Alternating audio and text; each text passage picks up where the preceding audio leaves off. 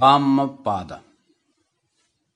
Перевод с Пали Владимира Николаевича Топорова, ответственный редактор Юрий Николаевич Рерих.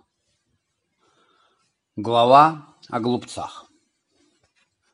Длина ночь для бодрствующего, длина йоджана для уставшего, длина сансара для глупцов – не знающих истинной Дхаммы. Если странствующий не встретит подобного себе или лучшего, пусть он укрепится в одиночестве. С глупцом не бывает дружбы. Сыновья мои, богатство мое, так мучается глупец. Он ведь сам не принадлежит себе. Откуда же сыновья? Откуда богатство? Глупец который знает свою глупость, тем самым уже мудр. А глупец, мнящий себя мудрым, воистину, как говорится, глупец. Если глупец связан с мудрым даже всю свою жизнь, он знает Дхамму не больше, чем ложка вкус похлебки.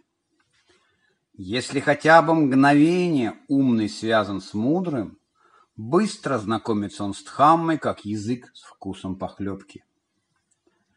Не имея разума, глупцы поступают с собой, как с врагами, совершая злое дело, которое приносит горькие плоды. Нехорошо сделано то дело, совершив которое раскаиваются, чей плод принимают с заплаканным лицом, рыдая. Но хорошо сделано то дело, сделав которое не раскаиваются, чей плод принимают радостно и удовлетворенно. Пока зло не созреет, глупец считает его подобным меду. Когда же зло созреет, тогда глупец предается горю.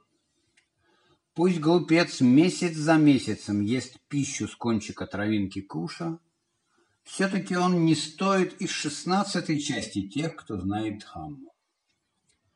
Ибо как не сразу свертывается молоко, так содеянное злое дело не сразу приносит плоды.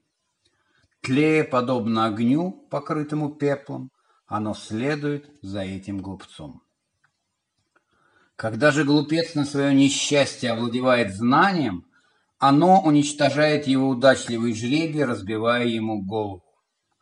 Он может возжелать неподобающего ему положения и первенство среди пхикху, и власти в монастырях, и почитание среди других родов. Пусть думают и миряне, и отшельники, что это сделано мной. Пусть они зависят от меня во всех делах. Таково намерение глупца. Его желание и гордость возрастают. Ибо одно средство ведет к приобретению богатства, другое — к нирване. Зная же это, Пикру, ученик Будды, не возрадуется почестям, но возлюбит одиночество.